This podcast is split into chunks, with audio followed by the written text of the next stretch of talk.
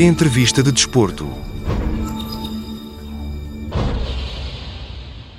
Sejam muito bem-vindos a uma entrevista de desporto muito especial. Vamos ter connosco Francisco Neto, selecionador nacional de futebol feminino. Francisco, bem-vindo. Bem-vindo a uma casa que também é sua. Já Obrigado. soube que passou aqui, conversou muito com o Jornal do Centro. O Jornal do Centro também faz parte do seu percurso. Já lá vamos. Para já, uma etapa que vai ser única para a Seleção Nacional de Futebol Feminino. Que, que esperança, que, que, que objetivos é que tem para este Mundial? Sim, uma, antes de mais, boa tarde, obrigado pela, pelo, pelo convite. é um momento, é um momento histórico naquilo que é o futebol feminino português. é um momento que estamos, estamos a desfrutar imenso, a trabalhar imenso também, mas a usufruir imenso desta, desta oportunidade.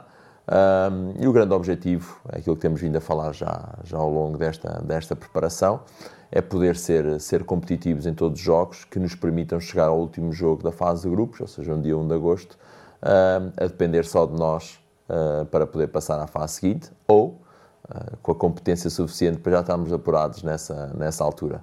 Agora, acima de tudo, o sentimento e aquilo que nós queremos é este de uma boa organização, o ser competitivo e esta também sensação, ou esta certeza, de, de, depender só de nós, que é algo que, nós, que nos agrada muito.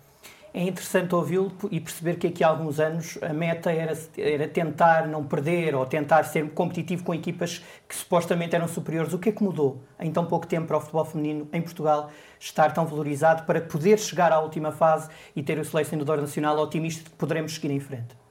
Ah, mudou, mudou muita coisa, felizmente. Uh, e ainda há muitas que temos que mudar.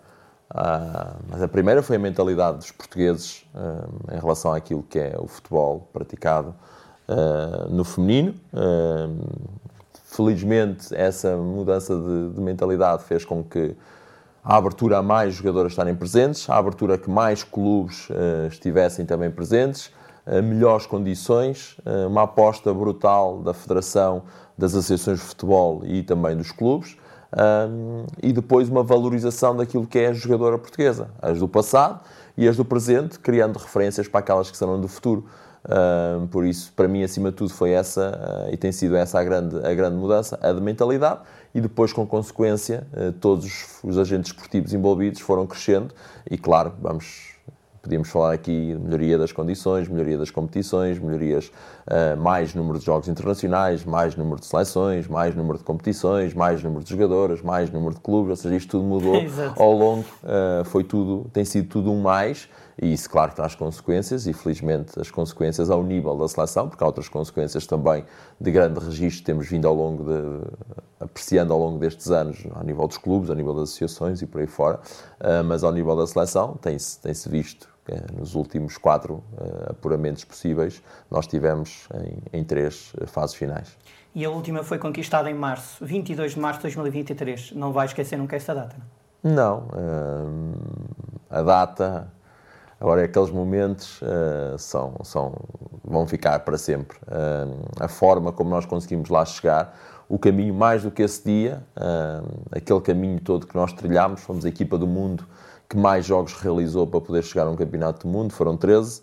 Uh, atravessámos dois playoffs, atravessámos momentos uh, muito complicados de muita pressão, onde emocionalmente tiveram, as jogadoras tiveram que se superar e todo o staff, uh, porque não podíamos errar, tivemos muitas vezes nesse, nessa, nessa situação, mas também lá está, sempre a depender de nós, nunca dependemos dos outros.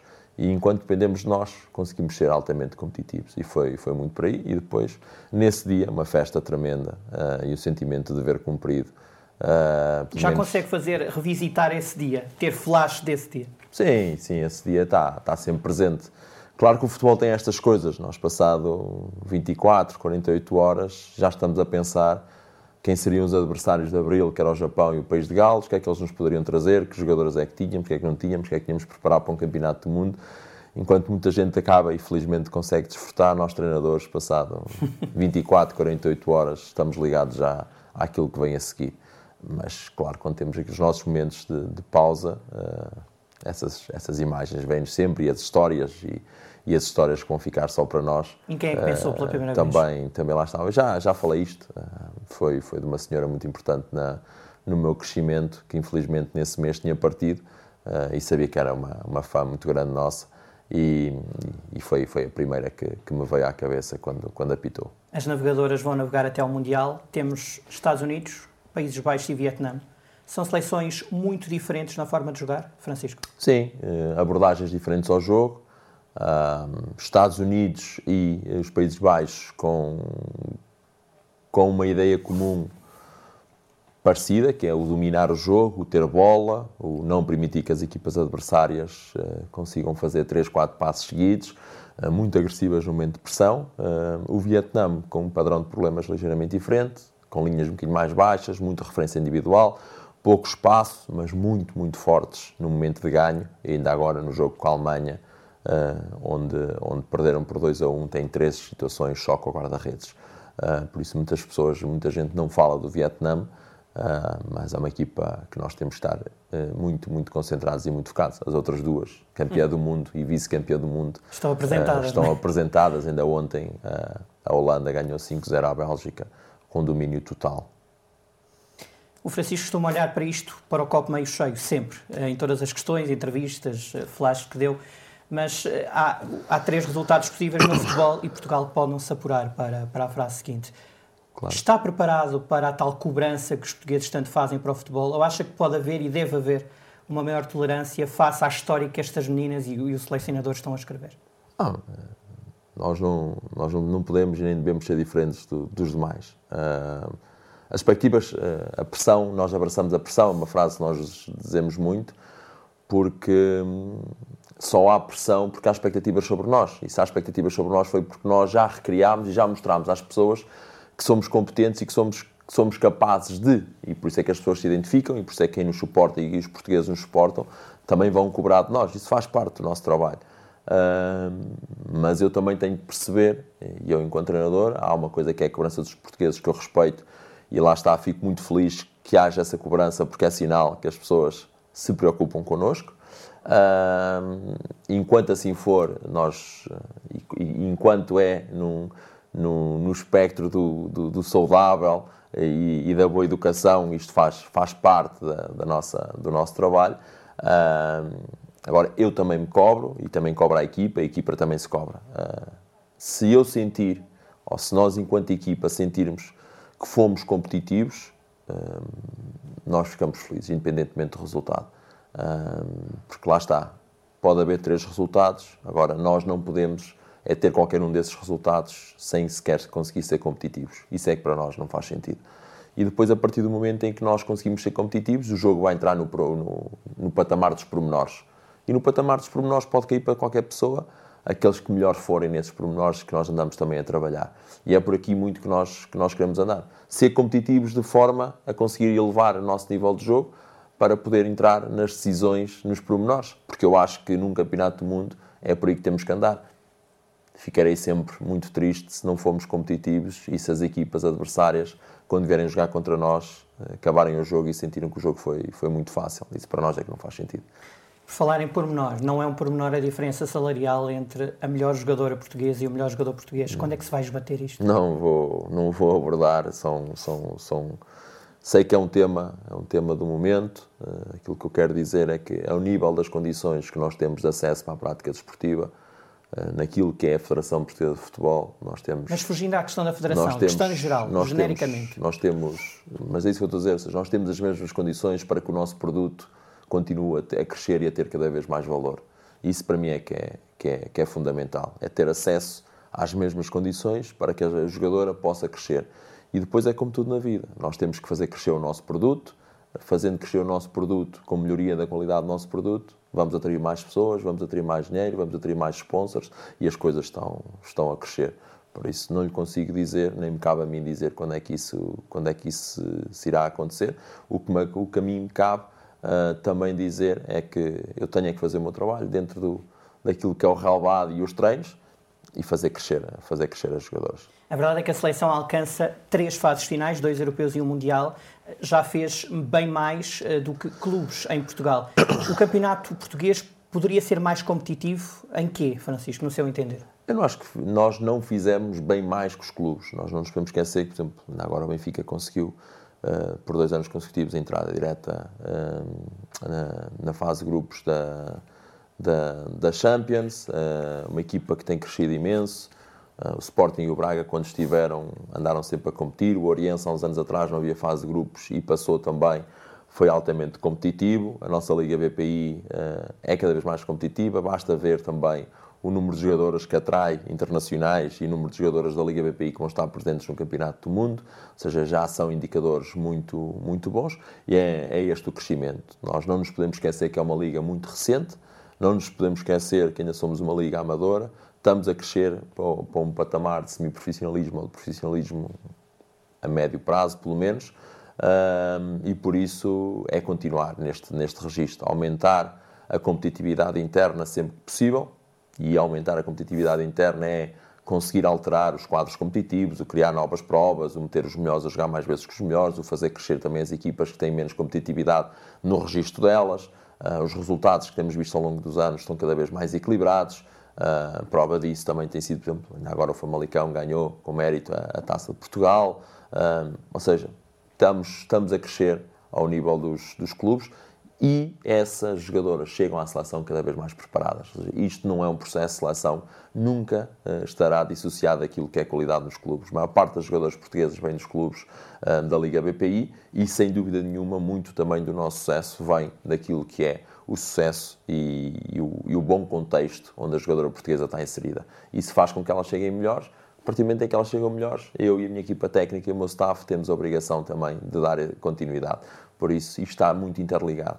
Este triângulo é fundamental para que as pessoas percebam: federação, eh, associações de futebol e clubes. Quando este triângulo funciona bem, e é o que tem acontecido nos últimos anos, tudo aumenta. As associações, muito mais naquilo que é o aumento do número de praticantes, os clubes a poder dar resposta a este aumento e nós, na Federação, a beber e a potenciar com experiência internacional uh, destas, destas jogadoras e depois a alimentar também, outra vez, as associações através de apoios financeiros, através dos seus coordenadores técnicos, através dos, dos torneios interassociações. Por isso, o triângulo é um está ciclo, montado, é? é? um ciclo. Exato. E nós nunca nos podemos esquecer disso. Elas chegam mais, mais preparadas, melhores e também comprometidas. Nós vimos aqui cá chorar eh, neste último jogo.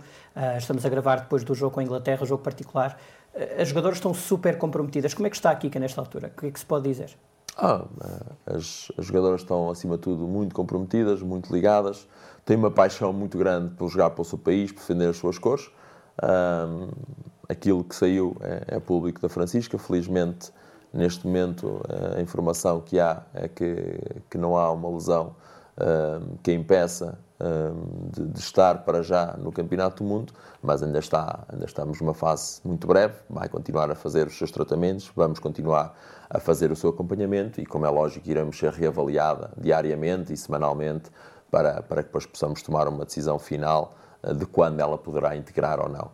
Mas para já, a informação que tenho é que está dentro dos timings previstos para, para poder estar connosco no Campeonato do Mundo, mas claro que isto são sempre uh, precalços na preparação, porque ela a partir de agora está em processo de tratamento e não está em processo de treino, e nós estamos no crescimento da equipa em processo de treino, e claro que isto também atrasa a preparação de uma jogadora.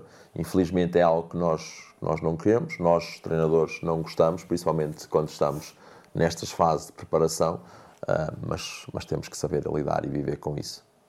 Chamou ao estágio uma viziense, Maria Lagoa. Bem sei que o Francisco é o selecionador de todas as portuguesas, tal como o Presidente da República é o Presidente de todos os portugueses, mas dá-lhe um gozo especial chamar, convocar uh, jogadoras desta região do interior de Viseu? Não, não olho, não olho, não olho para isso por, por, por aí. Uh, a chamada da Maria é uma chamada uh, especial no sentido do, do, contexto e do critério. Uh, a Maria entra no processo de, das duas jogadoras extras que nós temos. Nós iniciámos esse, esse, processo com a Joana Martins e a Alicia Correia, com um critério muito bem definido entre equipa técnica e federação. Ah, é um espaço específico para jogadoras sub-23. Jogadoras tenham, tenham tido passado seleção nacional, jogadoras que estejam um, também connosco nas nossas seleções, na nossa seleção sub-23 no, nos últimos tempos, um, e que possam vivenciar um campeonato do mundo, ter alguma experiência e quem sabe até poder uh, entrar nas, nas 23 em caso de, de, algo, de algo mais grave com alguma. Não é essa, não era esse o intuito. O intuito é que aquelas 23 fiquem, que estas tenham esta, esta experiência internacional. Um, num primeiro momento, uh, nós optámos uh, pela Alice e pela Joana e iniciaram exatamente o mesmo processo de preparação do, do que as demais, ou seja, fisicamente vinham todas nas mesmas condições. Quando tens uma lesão, uh, após 15 dias de preparação, significa, e olhando para trás, que todo o leque de jogadoras sub-23 um, está de férias há praticamente um mês. Um, então fomos, dentro do leque das sub-23, perceber quem é que fisicamente estaria em, em, em, em, treino, neste grupo das médias, que é onde a Joana Martins se inseria, uh, e percebemos que tínhamos aqui um leque de 3, 4 jogadoras sub-23 com condições para estar a competir. Uh, que estavam a competir neste momento, ou seja, fisicamente estariam disponíveis, poderiam dar resposta, poderiam aportar alguma coisa ao treino, e a Maria, pela sua qualidade, entra, entra, entrava nesse critério e a decisão foi, e nada tem que ver, nem nunca poderá que ver, uh, de, de, de, ser, de ser de Viseu. É uma jogadora que tem um passado de, de seleção, é uma jogadora que, que conhece bem também aquilo que são os cantos da Federação Portuguesa de Futebol, e fez-nos sentido chamar, chamar a Maria para estar connosco e, e, vivenciar esta experiência que ela, que ela também aproveita. Aportar qualidade, é isso que nós vamos, vamos, vamos pedir e exigir à Maria. Esta foi a convocatória mais difícil de, de fazer, de preparar? Sim, sim, sim sem dúvida, uh, por dois motivos. Uh, o primeiro, acima de tudo, pela, no lado da razão, uh, pelo número de jogadoras que temos, ou seja, cada vez mais há jogadoras com competência para estar neste grupo. Cada vez mais há jogadoras com qualidade uh, e mais preparadas para poder disputar jogos internacionais e isso faz com que as nossas decisões sejam mais difíceis, uh, fruto, mais uma vez, do trabalho incrível que os clubes vêm fazendo. E depois, pelo lado emocional, porque sabemos quem é a primeira e toda a gente quer estar na, neste primeiro barco das navegadoras. Uh, sabemos que 23 jogadoras estão muito emocionadas e muito, com muita ilusão, com muita ambição, mas também sabemos que recriamos e que, e que criamos muita tristeza a quem não está neste grupo.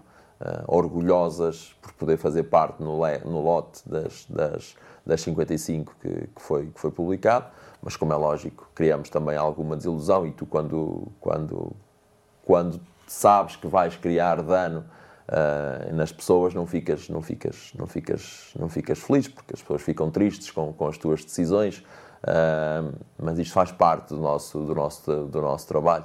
Uh, isto também acontece porque elas têm as tais expectativas da fruto e da, da, qualidade do trabalho que têm que que realmente lhes permite sonhar com isso. Mas nós só podemos escolher 23 e estas foram aquelas que nós encontramos e que encontramos no sentido que nós decidimos uh, que melhor responderiam àquilo que é o contexto internacional e os desafios que vamos encontrar. Uma vez numa entrevista disse-me que o preconceito relativamente ao futebol feminino só existe em quem não os viu jogar. É mesmo assim? Ah, não tenho dúvidas nenhumas disso. Não tenho dúvidas nenhumas disso. Uh, só não se identifica com aquelas jogadoras ou só não gosta de futebol feminino quem nunca viu, nunca viu a, uma equipa jogar. Mas claro, quando ver uma equipa jogar não é ver 20 minutos, não é ver um jogo, as coisas não são assim, né? Uh, claro que há pessoas que se podem uh, uh, apaixonar, digamos assim, há sempre amores à primeira vista, mas as coisas também precisam do seu tempo e é preciso ver. Agora, quem vê, como viu agora este jogo de Inglaterra, apesar de termos momentos que podemos ter sido muito melhores, mas a forma como elas a forma como elas se dedicam, a forma como elas se entregam ao jogo, a paixão com que elas defendem o país, a forma como a Ana Borges corta aquela bola em cima da linha e as colegas vão abraçar a Borges a festejar aquilo, o banco a festejar como se fosse um golo, é impossível não gostar. É impossível não gostar. É, quem gosta de futebol tem que se identificar com estes momentos. Futebol é aquilo, futebol é isto, é viver estes momentos e, e fazer com que despertar emoções nas pessoas. E esta equipa desperta emoções nas pessoas. Isso é, é brutal. Ganhando ou não ganhando? Ganhando ou não ganhando. Ganhando ou não ganhando. E é isso que, que tem acontecido. Um, e até temos ganhando, temos, ganho, temos ganho menos vezes uh, do, que, do que gostaríamos, uh, mas também percebemos o porquê. Uh, o porquê é que não ganhamos tantas vezes. percebemos que isso faz parte do crescimento de uma equipa. Percebemos que temos que desafiar as jogadoras a estar mais vezes a jogar contra as melhores e quando jogas mais vezes contra as melhores, muitas vezes em condições que não são perfeitas, e quando digo condições é no sentido de a densidade competitiva não é ideal. Jogares com os Estados Unidos e depois, passar dois dias, voltares a jogar com elas, não é a mesma coisa que jogar com elas separado com, com uma semana e com mais tempo de trabalho. Mas nós expusemos as jogadoras a esse tipo de contexto. Isso faz com que a gente esteja mais perto da, da derrota naquele momento, mas depois mais perto da vitória nos momentos certos. Uh, nós dizemos isto muitas vezes no balneário. Nós queremos ganhar todos os jogos, mas para às fases finais nós temos que ganhar os jogos certos. Infelizmente, este ano ganhámos os jogos certos que tínhamos que ganhar. Víamos há pouco, no, via eu há pouco nos seus olhos um brilho a falar de futebol. Esta paixão nasce como, Francisco? Em que altura da sua vida? Ah, muito, muito cedo. Eu nasci em, em fui criado em Mortágua, ah, no bairro da Gandarada, atrás do, do, do campo da Gandarada. Uh, meu pai era treinador, o meu grupo de amigos, uh, éramos sete ou oito, todos nascidos no ano de 81, naquele bairro. Uh, passávamos a vida no campo, tínhamos acesso, tínhamos um ringue, tínhamos um campo pelado, tínhamos acesso a bolas, éramos amigos amigos do, do roupeiro, que nos dava tudo e mais alguma coisa, ou seja, não nos faltava nada, estava ali à mão de semear, uh, éramos crianças felizes, uh, saltávamos o, o, o, muro e estávamos dentro do campo para poder jogar, ninguém nos chateava e era até, até sempre assim. Aí nasce uh, a paixão pelo jogo, e primeiro, como qualquer um, pelo, pelo jogo, e depois um irmão mais velho, meu pai treinador também das camadas jovens do Mortágua Futebol Clube, domingos ou sábados, duas opções, ou ficar em casa com a mãe, que era professora primária, a fazer os trabalhos de casa, ou ir com o pai para o futebol, por isso não há dúvidas nenhumas, a é? a escolha estava, estava feita e era fácil, arranca com, com, com o irmão e com o pai para o futebol e vivenciar as viagens de autocarro, as palestras, essas coisas todas, pelo distrito todo, eu ia com eles e pronto, e se calhar ficou aí o, gosto também e, pelo, pelo treino e depois o processo normal. Uh, jogador, até chegar a um ponto uh, em que percebi que, que, que judeu não ia dar e o treino aparece de uma forma muito natural neste, neste edifício, neste edifício onde era a sede da Associação Futebol de Viseu. Uh, vim aqui ainda como jogador, mas depois uh, o meu primeiro estágio como, como treinador ainda foi sair daqui e depois já nas instalações novas, com, na altura com, com o professor com o professor João Amaro que me convidou, foi meu treinador, foi meu professor e foi ele que me convidou para, para iniciar o treino e a ele agradeço imenso. Portanto, este edifício também faz parte da sua, da sua carreira, impressionante. Faz parte da, da minha história enquanto, enquanto jogador, pouca qualidade, mas, mas sim, mas, mas, mas faz parte. Vim, vim aqui buscar o saco, os saquinhos vermelhos e, e, e amarelos para, para ir para os torneios, mas depois, como, como, como treinador, é aqui que, que inicia e depois passei mais a, a tempo inteiro para, para, para a Casa Nova e a coordenação, de fazer parte de ser coordenador das equipas da associação, teve um papel relevante também na sua ah, carreira? Ah, fundamental, foi, foi, foi, foi, fundamental. Eu, em 2001, passo a treinar com mais frequência como, como treinador da, da, das, das equipas a convite do professor João Amar, que era o coordenador, o professor era, era, era o coordenador técnico eh, da, da Associação Futebol Viseu, eh, e então eu faço esse percurso de 2000, basicamente 2001 até 2007, como treinador das diversas seleções, onde treinei as seleções femininas, onde treinei as seleções masculinas, um, futebol de 7, futebol de 11, por aí, os escalões todos, muitos Lopes da Silva. E depois, em 2007, uh, ah, o doutor, uh, doutor José Alberto, presidente na altura, com a saída do, do, do professor, uh, professor Amar, uh, convida-me a ficar como, como coordenador e pronto. E depois aí foi a minha primeira oportunidade, também uma pessoa importantíssima na minha carreira, porque, porque hum, foi a primeira oportunidade uh, para, para, para poder abraçar o profissionalismo. E depois tive a felicidade de me cruzar também uh, com o nosso vice-presidente esportivo na altura, uh, Nelson Moraes, que era uma pessoa de trato e de, que sabia o futebol e conhece o futebol como ninguém e foram ali depois quando era coordenador foram pessoas muito importantes para que eu pudesse errar e fazer as minhas asneiras mas também estar sempre ali na minha zona de conforto saber que, que não tinha o meu lugar em risco.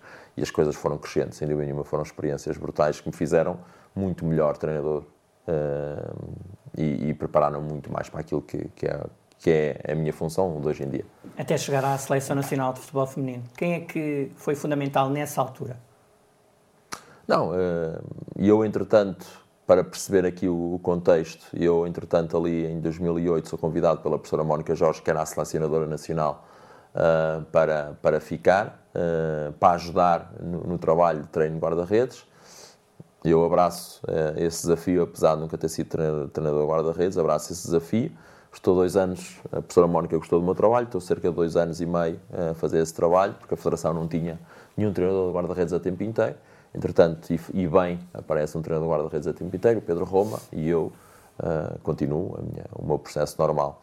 Uh, e depois há esse convite uh, em 2013, em dezembro de 2013, para, para podermos ter uma reunião foi feita em, em janeiro, basicamente, de 2014, final de janeiro, fevereiro, e esse convite foi feito pela professora Mónica Jorge, conhecia o meu trabalho enquanto coordenador, conhecia o meu trabalho também que tinha, que tinha estado assistente dela e foi a professora Mónica Jorge que, que, que, me convida para, para abraçar e pronto, estamos há nove anos a trabalhar juntos, ela como chefe de delegação e muito bem, eh, e eu como, como selecionador. Já lá vão dois europeus e um mundial. Estou a socorrer-me da minha cábula 23 de julho, 27 de julho e 1 de agosto. Francisco, fica aqui a promessa, aconteça o que acontecer no dia a seguir ao último jogo de Portugal, conversaremos. Pode ser? Está, um abraço. Está combinado. Obrigado, boa sorte um e levem-nos longe. Vamos, vamos tentar lá ficar muito tempo. Não sei se até 20 de agosto, mas da parte final. Vamos tentar o máximo. Um abraço e obrigado e boa sorte. Obrigado.